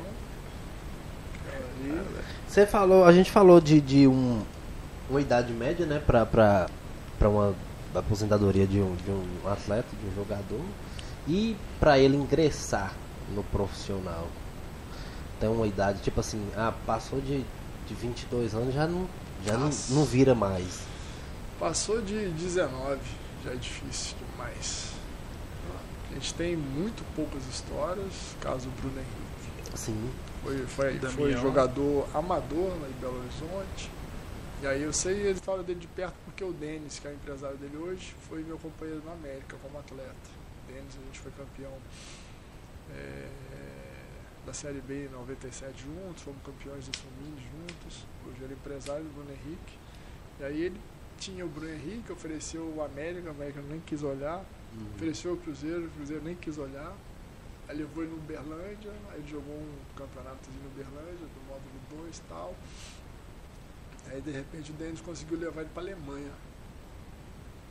Aí teve na Alemanha, esqueci até o nome do clube agora, um clube verde branco. Acho que é o sei se é Wolfsburg. Wolfsburg. É, acho que ele Wolfsburg, jogou lá. né? Aí o Bruno Henrique, você vê, o cara saindo da várzea de Belo Horizonte, um ano na Alemanha, me liga pro Denis, quero ir embora, não tô adaptando não. O cara tem que apanhar, né, velho? Pô, é seu, moço, se vira aí. É, né, velho? Não tá da mas, aí, mas aí tem uns que, naquela, aquele samba, né? É Deus quem aponta as estrelas, tem que brilhar, né? Aí o Denis conseguiu ver ele pro Santos, cara. Aí ele saiu lá da Alemanha, veio pro Santos. Aí foi bem. Aí vocês vão lembrar, ele tomou uma bolada no olho, ficou um tempo. Lembro. Acho que uns dois meses. Aí o Flamengo contratou. Aí tá aí, tá aí o que é hoje. É. Hoje eu acho que não joga mais tanto igual antes, não, velho. Depois da ele já Ah, cara, teve eu- lesão, em cima de lesão. É, Eu acho que eu- aquele Flamengo da época de, de, Jorge de mestre, de, de Jesus lá pra cá, ele deu uma caidinha, cara. O Flamengo deu um. Agora eu vou te perguntar. Você acha que o Flamengo foi aquele turno 2019 por causa de Jesus ou por causa do, do elenco? as duas coisas, né? Porque ele não fez nada, pra fora, nada, não. Nada, nada, nada anda sozinho, não. Nada anda sozinho, não. Você, você conversa com, com atletas que foram do Flamengo em 2019, igual no caso, como eu tenho proximidade do, do Denis, a gente tem amizade muito grande, então ele trocava algumas ideias de bastidores, que, que, a forma que o Jesus enxergava o jogo, o Bruno Henrique conversava com ele e tal. Tem vários relatos assim, de atletas que sabiam que ele enxergava o jogo diferente. E quando você trabalha com aquele elenco que ele estava, que são jogadores é, de muita qualidade, a coisa flui bem. Com certeza. Ele de repente não conseguiu nada fora, em Portugal, você vê as coisas, Portugal, você- Portugal é nível de futebol mundial, cara. Só o Cristiano Ronaldo e Sim. o Eusébio. Teve história de futebol mundial assim em Portugal. Portugal tem um futebol assim, mas é um futebol, um futebol muito mediano com relação assim à qualidade individual. Você não tem assim pô, muita coisa não. Então é, ele tinha um elenco muito bom nas mãos, ele soube como lidar com esse elenco e o conhecimento que ele teve de futebol, ele fez aquele time é, ter um encaixe né, muito diferente. né? Com. com... E ele era, ele era bem também bem impulsivo mesmo, né? Ele entrava Enérgico, no campo. né? É, ele era bem enérgico, entrava no campo e separava o jogador, empurrava. E... Vem cá, pô, tem que fazer aqui, ó. ele era. ele era de, ele era de jeito. É, eu, eu acho que, que isso. Eu, eu também assisti já, você. Eu acho que vai de treinador para treinador, né? Você também tem um. Eu, pelo pouco que eu acompanhei dos jogos que eu assisti, você tem um pouquinho dessa. Ser um pouquinho enérgico. Você, volta aqui, volta, volta, marca. Ah, ali você tá no meio de uma batalha, né, cara? A batalha campal, literalmente. Vai muito de temperamento, né? É, E do momento do jogo também. Tem situações que você tem que estar ferindo bem a forma de agir ou não. Pra você ter ideia. é, E, o, e como a sua equipe está comportando dentro de campo. A gente comentou aqui há pouco, né? Aquela virada é, fantástica que nós tivemos, né? Diante de uma adversidade contra o Ipatinga Sim. lá em Patinga. Pra você ter ideia, aquele jogo, analisando friamente, 15 minutos de jogo, 15 minutos de jogo nós começamos em cima de Patinga, perdemos duas oportunidades de gol. Primeiro ataque que eles foram lá, falha coletiva nossa, 1x0 Patinga. Aí saímos, fomos para ataque de novo, eles voltaram lá 2x0. Então era um momento que você vê, você via que a equipe estava bem, não sei o que e tal. E não era um momento que você tinha que gritar com os atletas, assim, não, a gente estava fazendo tudo bem, coisa de futebol. Sim. Eles deram dois chutes no gol, essa não me engano. né? Tanto que no intervalo nós só conversamos mesmo ali, essa questão. Eu falei para eles, falei, gente, a gente está fazendo tudo certo. Às vezes a gente pecou até por excesso ali. O primeiro gol principalmente foi um pouco por excesso. O meu lateral esquerdo bateu cabeça com o goleiro na mesma bola, ali no primeiro gol. No, Então a gente pegou por excesso, querendo defender demais, nos equivocamos, mas vamos ter a cabeça no lugar. Aí tivemos naquele momento, voltamos, conseguimos logo antes dos 10 minutos. Isso ajuda, que renova a sua energia né, para virar. sim. Depois, já, 5 minutos depois, conseguimos mais um. Aí a coisa foi assim. Futebol é muito mágico, né, cara? Quando é que vai ser a, a- estreia do Norte no módulo 2? Esse é dia 29 de abril, Tá bom. contra o Itabirito lá. Achei que ia começar lá pro meio, meio do ano. Não, não. Porque o ano passado começou é, no meio do ano, início do segundo semestre, pela Isso. Copa, né? Assim. Hum, Aí foi dessa forma. agora esse jogo, da, esse jogo da virada aí é um jogo que era pra ter ficado milionário. tava na bet lá É? e tava pagando 51, se eu não me engano, pra virada do norte. Eu falei, ô moço. E a mão coçando e eu falei, não sei se eu vou. Aí foi lá fez um gol no primeiro tempo, no segundo tempo, logo no começo, aí abaixou, deixei pra lá. Moço, ai, aí. Ô Milagres, e me conta, um atacante chato que você enfrentou. Que todo jogo o cara aprontava pra cima de você. Eu já falei aqui do principal, né? Aquele é o mais chato. era o baixinho. É. Falei do principal. Mas nossa, na, principalmente onde eu militei mais depois aqui no futebol mineiro, né, cara? O Marques e o Guilherme eram muito chatos. Eram jogadores muito bons. Que davam muito trabalho. Então sempre nos clássicos no Atlético, Atlético assim, nossa. Você tinha que se preparar um pouquinho melhor durante a semana para enfrentar os caras. Porque eles tinham muito entrosamento, né? Os Uhum. dois. Os dois se entendiam assim só de olhar e tudo. E eram grandes jogadores. E frango, que ficou marcado. Porque o, o goleiro é mais, fica mais marcado por causa do frango que a defesa importante, não é? Não, de- não, de- depende. Por exemplo, se você tem uma regularidade muito grande na atuação, o frango, de repente, você vai lembrar o comentário. Você não pode ter uma oportunidade para jogar e naquela sua oportunidade você já tem uma falha. Aí você fica marcado pela falha. Né? Tanto que você vê que vários goleiros assim, por exemplo, os grandes goleiros que ficam muito tempo no time. Fábio. Fábio teve aquele jogo com o Atlético, ele virou de costas, não sei o Uhum. quê. Depois, você vai falar o que do Fábio? Né? Você vai lá e você lembra de uma coisa assim. Pô, tá comendo a bola no, no Fluminense. Pô, o cara tá com 40 anos. Né? Mas com relação. Igual na nossa frango que você fala, é aquela bola que entra embaixo das pernas. Né? Você- graças a Deus essa eu não tive não, mas já tive, tive falha, falha na. Foi até num jogo com o Atlético mesmo, Independência. É, Rinaldo. Rinaldo jogou, chutou de longe, depois da meia-lua, assim, a bola é meio fácil. Eu fui. Aí você vai displicente na bola, eu fui pra abraçar a bola, assim, ela bateu só no antebraço, assim, Hum, ó. escorregou. Puta, aí você fala assim, que bosta.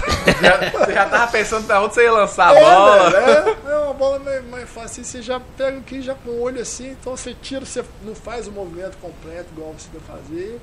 Porque bola, a bola é terrível, cara. Às vezes você.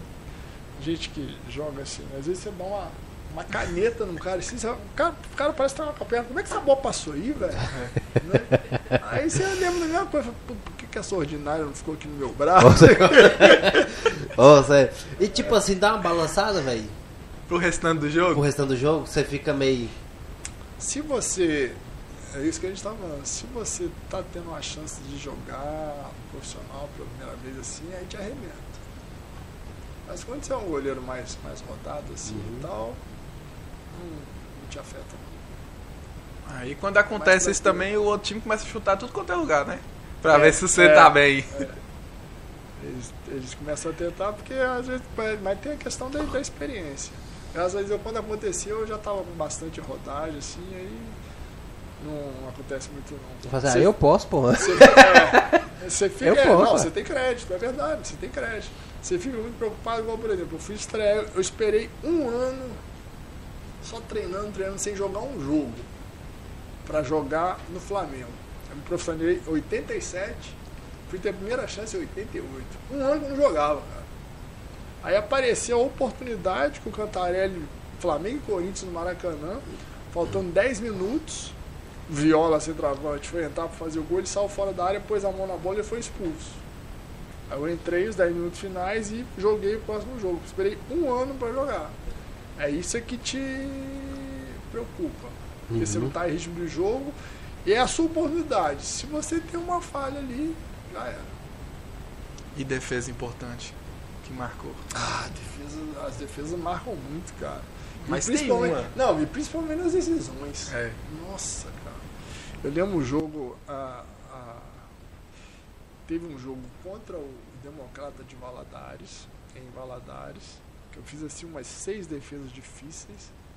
Se a gente perdesse o jogo, nós não iríamos para a final, brasileiro. E depois, uma que teve um, um grau de dificuldade muito grande, sim, não foi uma, mas foram várias contra o Cruzeiro na final da Copa Sul Minas de 2000. O Cruzeiro tinha um massa também, o ataque era Oséias, Miller, Valdo, Ricardinho, meio de campo, os caras eram muito bons assim. E foram dois jogos. O Cruzeiro jogava por dois empates.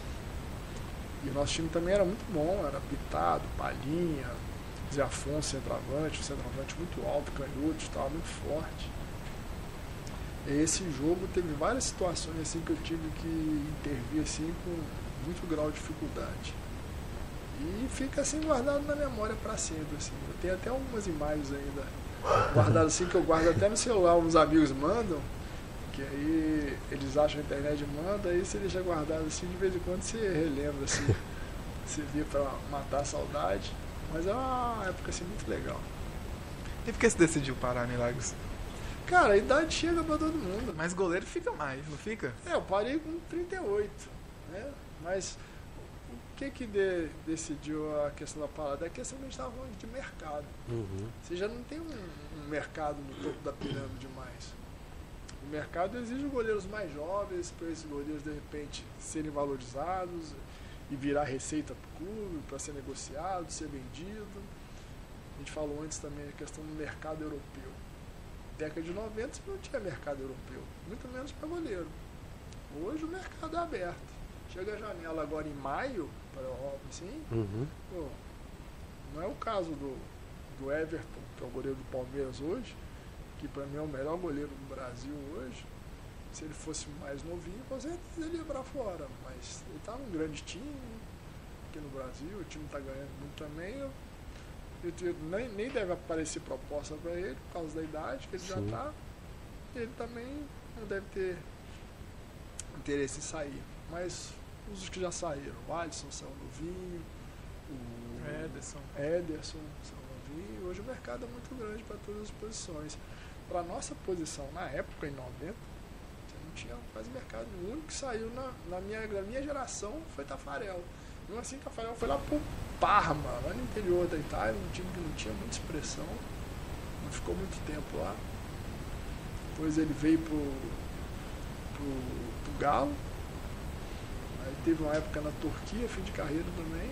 Agora que o mercado está bem aberto. E goleiro é uma posição complicada, né? Porque é. É um, velho.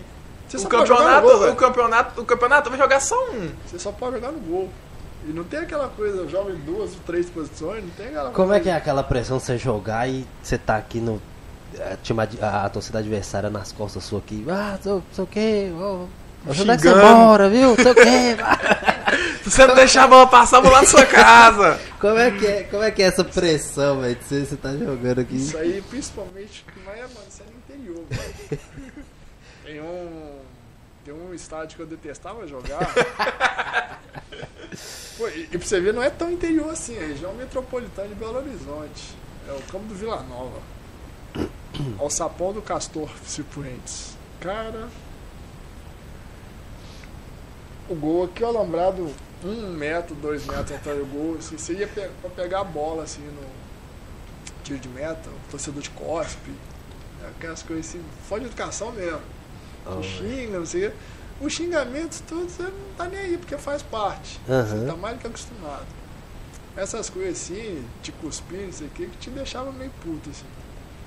Mas isso até hoje. Ah, com certeza. Ave Maria. Eu vou falar E é com legal povo xingando. quando você tá ganhando a partida, você ficar bem instigar, aí você. É lógico que você não vai fazer nenhuma. é, nenhum gesto pra torcida, nem nada assim, mas às vezes você dá um sorriso, assim, pá. Porque, mano, Manda um quando você tá beijo. ganhando, quando você não tá ganhando, velho, é abaixar a cabeça, pega a sua bola, bate rápido, tiro de meia pra ver se o time empata. Eu lembro quando nós, nós tava Foi no, no jogo. Foi, foi o segundo. O, o primeiro jogo foi o Valério? Depois O teve. Valério foi a semifinal já, eu acho. Na semifinal, né? Foi. Teve um jogo que nós tava na arquibancada, mano. Nós tava bem perto assim do, da grade mesmo. Aí o, o, o cara do Valério veio pegar pra cobrar o lateral, né? Aí nós começou. Volta pra casa, moço. Não é pra você não jogar a bola, vai embora, mano. E começar a zoar. Eu falo, moço. Hoje teve uma, uma zoação que eu até percebi aqui no Casimiro de Abril.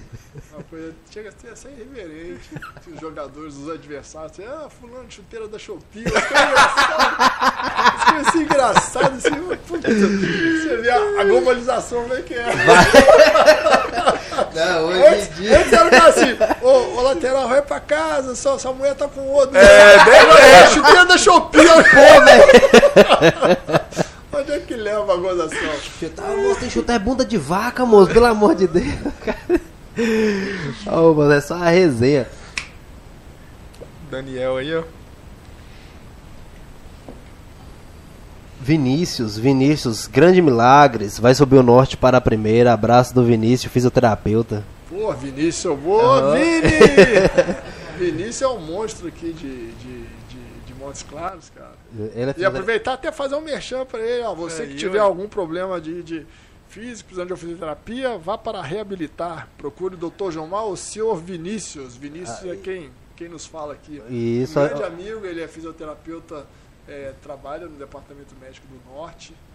Um profissional assim de extrema competência. Um abração, meu irmão. pode ficar tranquilo. Como é que é o nome da clínica lá? Reabilitar. Reabilitar, vamos bater na porta lá que um patrocínio novo é sempre bem-vindo aqui. Nós vamos bater lá na porta da Reabilitar, aguarde-nos. É, Daniel Ítalo, pergunta o que o, o, o que mais mar... Pergunta o que o Marcos mais olha em um atleta quando vai avaliar uma peneira. Quem é o Marcos? Sou eu. Ah, é, Deve ser eu, né? Ma- Porque na realidade Chama tanto de milagres que esquece até o Marcos. é Marcos Antônio Milagres. é Marco. Marco Antônio. Marco Antônio. É, Marco Antônio Milagres. O que mais, mais olha, né? O que é mais observado Sim. diante de uma peneira. Ah, tá. Agora que eu vi, porque ele colocou foi Marcos. É Ah, tá. É, a nível, a nível, como é que é o nome do rapaz? o I, Daniel Ítalo. Ô Daniel, o que mais a gente observa, principalmente assim, a nível profissional, é, primeira coisa, se o atleta né, tem um bom trato com a bola, se ele, dependendo da sua função e da posição que ele joga, ele reúne os pré-requisitos né, para a posição. Por exemplo, se é um zagueiro, se ele tem boa leitura de jogo, se tem uma boa bola aérea defensiva, né, que é um cabeceio, e se é um atacante, de repente se ele for um atacante de beirada, se ele tem velocidade, se um contra um dele é bom, isso é muito específico para cada posição. E a nível profissional é saber se ele tem entendimento tático do jogo. Se quando a bola está do lado, qual é o comportamento dele, se está do lado dele, e se ele tem esse entendimento atual da tática do jogo. Porque o jogo né, sempre foi um jogo de xadrez. Sim. Mas hoje exige muito mais fisicamente do atleta e esse comprometimento tático né, para que a gente consiga aferir que o atleta tem esse entendimento do jogo para que ele possa, né, através dos treinamentos, estar potencializando isso. Muito bem. Ô, Milagres, e sobre o o sub-17? Porque hoje o jogador, para subir profissional, tem uns 18 anos, 19 anos mais ou menos. E quem chega no sub-17 hoje, sem, sem ter escolinha, sem nada, você acha que ainda consegue alguma coisa no profissional? Sem ter base, né? Isso. É muito difícil. né? A gente citou aqui há pouco tempo né, o caso do. A gente estava falando sobre o Bruno Henrique, tá no Flamengo. E aí vocês já comentaram, é, mas ele já não está jogando tanto assim, não sei o que e tal. É, na minha ótica, né, como, como vivência de futebol, com certeza, de repente, essa baixa que ele teve foi essa base que está fazendo falta hoje. Quando ele tinha lá 13, 14, 15 anos, né, que ele não teve uma boa base assim. O que que é essa base? É você ter um treinamento diário, seja físico, técnico, tático? E dentro dessa base você ter competições dentro da sua categoria que te faça evoluir, que te faça ter entendimento do jogo. Então isso é uma formação. É a mesma coisa que o cara quer ser médico, né, e não ter passado por um ensino fundamental, um ensino médio muito bom, ter feito né, um, uma faculdade muito boa, com certeza ele não vai ser um grande médico. E Sim. muito menos, né, é, nesse caso específico, ele não consegue o CRM né, se ele não passar pela faculdade. Então, quando o atleta consegue chegar, vamos dizer assim, né, de uma forma analógica, chegar à faculdade, que é a primeira divisão, uma equipe profissional, Uhum. se ele não teve né, aquela preparação na base dele, nessa, nesse roteiro desse caminho, em algum momento vai faltar alguma coisa. Bruno Henrique e Leandro Damião foram exceções. Agora, por, E acabou sendo os dois, né? agora, por que, que a gente vê tantas, tan- tantos moleque bom, menino bom mesmo, de bola mesmo, e que não vira, não vinga, não, não, não vai? O ano passado, o ano passado eu dei oportunidade para vários atletas aqui que amigos que eu, que eu tinha como referência aqui, igual eu conheci aqui em 2018, que chegavam, "Ó, eu conheço fulano aqui na base, ele, não, na várzea aqui, no Uhum. amador, ele joga pra caramba, não sei o que. Nós olhamos uns quatro ou cinco atletas nessa bola. Sim. Aí entra naquele contexto que eu te falei. Ele é muito bom jogador no amador, na várzea e tal, mas não tinha entendimento do jogo, não tinha entendimento tático. Uhum. Uma situação simples de bater na bola, o fundamento dele, por exemplo, de 10 bolas que chutava gol, 9 era pra cima. Então são detalhes que você não consegue é, a um prazo muito curto de tempo. Então, e a gente aqui não tem tempo para Sim. lapidar o atleta Exatamente. se ele não for a base. Por exemplo, o Norte está mantendo uma, a base por causa disso. A gente não tem tempo porque a gente tem seis semanas para preparar um time e entrar numa competição profissional. Provavelmente a nossa equipe vai apresentar dia 20 de março para fazer uma pré-temporada e dia 29 você está estreando. Como é que em seis semanas um, um jogador de futebol tal, ele vai conseguir né, assimilar essas situações é, táticas, técnicas, se ele ainda não vivenciou isso? Se tem menino bom de bola que joga bola Sim. joga bola dentro de uma coletividade, mas o que o profissionalismo exige hoje com relação a conceitos específicos de jogo, ele não passou por aquilo. Então o processo dele de entendimento é muito mais lento. Então você não tem tempo de dar a ele esse tempo. Igual a gente vê que é, é, é Livinho, é? Livinho bom. Aquele cantor. Cantor Livinho, você já viu? Não. Ele joga bola, ele jogou num time aí do Paulistão. Ele jogou não, no time. No... ele jogou no time Ele daquele. Como é que é o no nome time- dele? Ah, não lembro não, velho. Daquele. É, é, esqueci o nome dele, moço. É, é, ele jogou, jogou no Vasco, jogou no, no Corinthians. É, Qual? esse, esse rapaz aí, moço, que, que eu falei que ele jogou no time dele. Ah, não sei não. E ele- o menino é bom de bola mesmo. Bom, bom. É, mas só que entra aquela questão, né? Às vezes ele pode ter habilidade e tudo ali, mas não, não tem entendimento de. É, Né? Ou a questões táticas e. É igual você ir pra uma faculdade, você passar pelo ensino médio. Agora, o tratamento com, com o jogador da base. Você acha que o jogador se queima ou o treinador queima o jogador por colocar ele no momento que não era pra colocar? Quando ele tá entendi, subindo. Da base, Isso, quando tá subindo pro profissional. Porque tem jogador que joga muita bola na base, chega no profissional, não joga nada. Ah, sim. Isso aí é uma coisa natural também, né? Porque, por exemplo, eu tive o. o, é, quando eu parei de jogar futebol, aí eu. 2005, eu parei em 2004, 2005 eu já dirigi uma equipe profissional que era o Juventus de Minas Novas. Aí tive assim a felicidade e sorte, sorte de ter sido campeão da segunda divisão na época, mas eu falo sorte, felicidade, porque realmente eu tinha virado a página de atleta e estava recomeçando uma nova carreira, tinham bons jogadores, mas realmente eu tive aprender. Aí eu fui para a América para trabalhar na base. Trabalhei seis anos no sub-20 da América. Então essa essa questão aí vai muito do, do do feeling que você tem com relação ao atleta, né? Então você tem atletas que, como a lei hoje permite fazer um contrato aos 16 anos, Sim. tem atleta que quando faz um contrato aos 16 anos e tal, você vê que ele vai conseguir e vai chegar com 19, 20, já vai estar muito maduro, profissional. Uhum. Tive uma experiência bem próxima disso, que foi o Richardson, da seleção brasileira. Sim. O Richardson chegou no América, dois meses depois eu fui assistir um jogo dele no Sub-17, eu era treinador do Sub-20. Aí eu o vi jogando contra o Galo, aí eu falei com a coordenação, ó, preciso de um atleta daquele lá no Sub-20 que a gente não tem. Aí mandou ele pra mim e tal. Aí ele ficou treinando comigo três semanas. Em três semanas eu fui no profissional, que eu tinha liberdade, que o técnico profissional era o professor Givanildo. Uhum. O Givanildo foi meu treinador. Na época eu jogava. Inclusive nós fomos campeões juntos em 97, na Série B.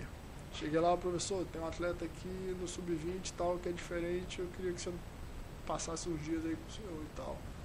Aí ele com aquele jeitinho dele de nordestino e tal, põe a mão na cintura assim. É milagre, é isso mesmo? Você tem certeza? Eu falei, professor, traz ele, fica uns dias aqui com ele, qualquer coisa você me fala. Aí ele, tá bom, pede ele pra apresentar amanhã. Aí tal, o Richard foi no dia seguinte, tal, treinou, não sei o quê. Aí deu dois dias, ele me mandou me chamar lá. O professor Ivanildo chamou na sala dele. Milagre, esse menino é isso tudo mesmo? Eu falei, professor, esse menino é diferente. Então, acho que, você, acho que você não vai ter ele mais não. Eu falei, eu falei com o senhor.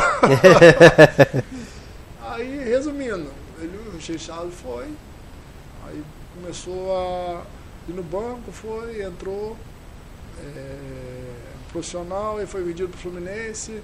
No Fluminense, a primeira temporada dele, ele já estava voando, ele quebrou o quinto metatarso na pré-temporada do Fluminense lá nos Estados Unidos, aí atrasou um pouquinho o processo dele no, no Carioca, aí depois chegou no Fluminense e foi vendido para Europa. Só que é um Richarlison, é um Neymar, aquela coisa que a gente fala do, do funil. Nem todos os atletas jovens que fazem contrato com 16 anos é, têm a maturidade já para com 18, 19, está jogando aqui profissional. A grande maioria vai conseguir isso com 22, 23. Por isso que o campeonato mineiro da terceira Uhum. é um sub-23 liberando cinco atletas acima da idade. Para oportunizar esses meninos que ainda não conseguiram atingir essa maturidade, com 22, 23 anos, ter mais uma chance de mostrar seu futebol. Porque é, nem todos, né, a, a, a, parte diferencial não é todos que tem. Né? Sim. O número é bem mais reduzido. Você tem, na sua maioria, bons jogadores, mas o diferencial mesmo é um Richard na vida, é um Vinícius Júnior, é um Neymar. O diferencial é. É as, as, as. Como é é? As As- pedras brutas Isso, são, são é. meio raras. Exatamente. E aqui, aqui no norte, tem um trabalho especial no Filipim, no Muranga? Nós começamos um trabalho com ele o ano passado, né, principalmente né, na parte assim psicológica, porque ele é- era um menino assim que é, é, não tinha muita disciplina, essas coisas e tal. Então, quando nós, no meu caso, né, que eu via ele jogar pela primeira vez na avaliação, a gente detectou que ele tinha um talento e tal. Aí a própria diretoria, através do André e, e do Vitor, né, começaram a ter um cuidado melhor com ele. Fizeram um contrato com ele mais a longo prazo, terminou a competição aqui, ele foi emprestado lá para o Democrata de Sete Lagoas, né, não teve oportunidade de jogar ainda, entrou em alguns jogos, Contra o Galo, acho que ele entrou. é, entrou contra o Galo, entrou outro. A estreia eu fui, do, do campeonato eu fui ver, eles foram jogar, fui eu, Rafinha lá, fomos assistir o jogo lá em Sete Lagoas. Então é um, um atleta que está tendo um, monitoramento mais de perto, assim, que é um atleta muito tem potencial. Mas tem que ter paciência com ele. Ele foi disputar, uma- saiu de uma, de uma segundona para já estar participando de um elenco de, de primeira divisão. Então eu já achava que tinha que jogar, chegar assim, ter mais oportunidade. Isso é muito delicado a gente falar, porque lá treinador, tem uma comissão técnica, né? E como a gente fala aqui, de repente a gente não está acompanhando de perto, mas eu não sei se nos treinamentos ele estava rendendo tanto como estava rendendo aqui. Lá ele está enfrentando outro tipo de atletas também, lá é idade liberada, são só atle- atletas com muito mais minutagem, então não sei como é que é o cotidiano dele. Então vários fatores que interferem que você tem que colocar na balança. Hoje, hoje o Felipe tá com quantos anos? Tá o quê? 20, 19, 20? Ah, o Felipe tá é, 2001, 22? 22. 21, 21. Não, 22? É, é, tá tá falando 22. 23. Tá certo. 22, ainda, ainda, ainda, ainda o quê? Tem a chance dele chegar no. Ele já, ele já teve uma base, né? Ele já teve no Palmeiras há muito tempo, né? Ele já tem uma questão do diferencial, né? Uhum. Então, é, a chance dele é, é bem maior. Por hoje é só, fofo? Tem mais alguma coisa? Tem um aqui perguntando. Pergunta se vão trazer algum jogador de renome. O que, que você tem de A novidade do norte? diretoria, a diretoria tá. a mexendo os diretoria pauzinhos. Tá, tá, tá com o seu network, né? Vislumbrando isso. Mas é essa questão de renome é muita oportunidade. Até para falar um pouquinho aqui, a, a princípio, no final do ano, é, eu posso falar que a coisa não vai se concretizar, até porque nós já ferimos isso. É, o Vitor estava com a ideia de trazer o Thiago Ribeiro. Mas a gente está monitorando, o Thiago Ribeiro não está bem, não está É, jogando bem de- no, no Democrata, de Democrata. Santa Cruz, então é um atleta que já foi descartado assim, dos nossos planos, né? Então, um atleta mais ou menos é, com esse perfil, com esse currículo assim, a diretoria está de olhos abertos, né? Se aparecer alguém potencial que depois a gente analise e veja que o custo-benefício vai ser positivo igual foi, né, do Jorge Henrique, com certeza tanto o Ander quanto o Vitor não vão deixar passar. Inclusive, o Vitão tá devendo nós uma entrevista aqui, velho. Esperando, né? E aí, Vitão? Bate-papo. Bora, Vitão. Vitão, meu amigo, vem, pelo amor de Deus, velho. Milagres. E quais suas expectativas pro ano do norte? As expectativas são muito boas, né? É, a própria torcida né, nos apoiou muito relação ao campeonato que passou. A expectativa do torcedor também é muito grande. Então, agora é a gente tá fazendo é arregaçar as mangas, eu e o Rafa, para poder conseguir, né, dentro da realidade também financeira do clube, trazer atletas que possam ajudar a instituição a chegar ao objetivo, né, que é mais uma classificação. Isso aí. Mais alguma coisa, fofo? Da minha parte é só, eu fico com medo, mano, de... de... De quê, rapaz? Fico com medo, mano. Eu... Me traumatizei. Depois de André aqui, eu fiquei. Eu, eu tenho medo desse povo do norte vindo aqui. A gente aprendeu muita coisa hoje. Demais, com certeza. Meu amigo, só agradecer você por ter atendido o convite, né? Ter participado aqui com a gente, estar aqui com a gente. Espero que a gente vai se encontrar mais vezes, depois que o Norte já estiver lá disputando lá com o Cruzeiro, com. com, com com galo, Com galo. Com a Há, uma semana atrás, pensei que o Cruzeiro ia cair, né? Eu pensei que não ia ter esse encontro, mas agora o time deu uma melhorada. Ué? Quer falar de novo? Oh, mas o começo foi feio, você viu? Do Cruzeiro agora? Mas você viu, né? O time foi desmontado, trouxeram outras peças. Uhum. A coisa não é igual acender a luz, não, velho. Precisa de um tempinho. pro- Matei uma jogador- semana atrás. conhecer o outro. Fala pra ele o clássico. O clássico foi ali, ó. Aí eu falei com É, ele, o mano. clássico foi ali, Não, parceiro. mas até uma semana atrás eu falei, "É, esse time aí vai descer e vai cair pro- do Mineiro, viu? Ah, vai. Tá, agora, agora o terror do, do- do- dos atleticanos Não, não voltou chega- pra não chega Série na A. semifinal, não Meu chega, não. Deus do céu. O pessoal lá, o pessoal lá não é bobo, não. Velho. Tá preparando o time brasileiro. Ele é bom. Meu amigo, só agradecer você pelo convite, ter aceitado estar aí com a gente aí. Espero que a gente se encontre mais vezes. Nos, nos Jogos do Norte que for aqui no, no, no, no- no- Casimiro. é, no Casimiro. A gente vai estar lá presente, com certeza, gritando lá com o povo lá. E azucrinando lá o, o, o- o time adversário lá. Parceria com o Gandula. Ó, Com certeza. Nós, nós temos um- uns. Pô, moço, Que parceria é essa? É porque é o seguinte. é, segura a bola. Ô, aí ele volta- chegou, não chegou no Gandula. Acho que o Norte tava ganhando o jogo, tava acabando, tomando uma pressãozinha. Aí nós, ô, esconde a bola. Aí ele pegou a bola, pôs atrás assim. Aí veio o jogador do. do- acho que foi do Valério, não foi? Foi. Aí ele pegou e jogou a bola pra nós em cima da grade. Jogou aquela pra nós, nós segurou. Aí na hora que o, o, o, o jogador cobrou o lateral, não jogou a bola dentro do campo. Essa é a parceria. Mas pra graças a Deus deu tudo certo, nós ganhamos. É, mas é isso mesmo. Foi. É. André, inclusive, o André tem que agradecer nós, viu? Seguramos o jogo. Seguramos o jogo. Ó, agora falando de segurar jogo, voltando aqui, o assunto não tava encerrando, mas aquele Evanderson é bom, né? Bom jogador, né? Com cinco. Volante, é. Você tá doido, menino? Eu acho que a opinião é diferente. Não, não, não, não, não, não, é assim. Muita força ali, de, É. de força e joga muita bola. Renovou, né? Tá, tá renovado. Agora tem uma preocupação, porque ele tá. Ele não, ele não começou jogando, ele tá emprestado no Joinville, né? Não começou jogando, agora começou a jogar. O futebol que ele joga, se alguém ver, de repente leva ele, de repente ele nem volta. Agora eu fiquei. Eu Liga fiquei, pra ele, ô, para de jogar, moço. Não, Eu fiquei- eu Deixa eu fiquei, jogar só aqui, velho. eu fiquei, eu fiquei triste quando o Jorge Henrique saiu, cara.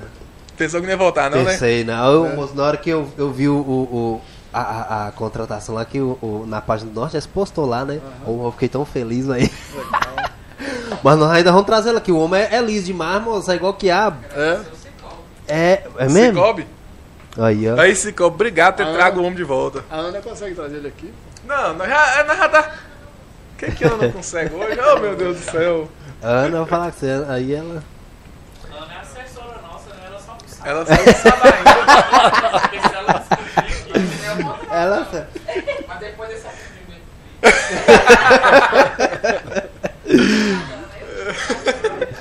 Meu amigo, mais uma vez, muito obrigado. É, obrigado a cada um que participou com a gente que mandou a sua pergunta. Pessoal, deixe seu comentário aí, deixe seu like, compartilhe, isso ajuda a gente bastante para estar produzindo mais conteúdos para vocês. E lembrando que dia 6 de, fe... de março. Já segundona. É, já, você já é segunda? Segundona. Preparou a mala ainda não, filho? É já mesmo? tá passando do Segunda tempo. é é. A assessora minha ligou pra mim 6 horas da manhã. Hoje sua mala tá pronta? 6, segunda-feira. Dia 6 nós vamos estar subindo pra BH, galerinha, fazer uns conteúdos lá bacana, top pra vocês. Então se inscreve lá. Se não segue a gente na nossa página do Instagram, Fofocast Underline Mock. Segue a gente lá, dá aquela moral pra gente lá. E só agradecer você, meu amigo. Eu que agradeço, agradeço você, um abraço a todos que participaram também, mandaram as perguntas. É sempre bom estar bate-papo assim, com energia boa, com alegria. Com certeza. Isso é bom. Pra finalizar em grande estilo, tem um- um- uma galera que tava perguntando, pediu pra fazer essa pergunta pra você. Pra quem tá começando agora, quais os conselhos que você pode dar? O que, que você fala pras pessoas que estão começando agora? Cara, sempre disciplina. Dedicação e disciplina. Eu tive esse sonho, é, desde que eu me entendo por gente. Aí quando eu vi que era isso mesmo que eu queria pra minha vida, e ainda mais a profissão que eu escolhi na época, que era ser goleiro, eu tinha que treinar demais, tinha que me dedicar, tinha que acreditar no meu potencial. E se alguém falar pra você você não é capaz, pô, elimina é, essas palavras do seu ouvido e acredite no seu potencial. Você fazendo o que, você tem, o que você tiver que fazer, com disciplina, com foco, dedicação, de alguma forma você chega. Com certeza. Se você é um 9 matador e o técnico falar pra ir pro gol, você vai pro gol. Exatamente. Quebra, nem que for quebrando o galho, nada de quebrar o galho que você quer descobrir o talento. Família, chegamos ao fim. Muito obrigado a vocês que estiverem acompanhando a gente aí. E. Vitor aqui, eu quero Vitor, eu quero Vitor aqui, viu, Ana? Eu quero Vitor, nós quer, nós quer Jorge Henrique, quem mais? Muranga. Muranga, todo vai vir aqui contar pra nós. Muranga atravessou aqui e nós chegamos na casa dele. Muranga atravessou ali a rua. É isso, né, meu amigo? É isso então. Fim de Muito mais obrigado, um família. episódio. Chegamos ao fim.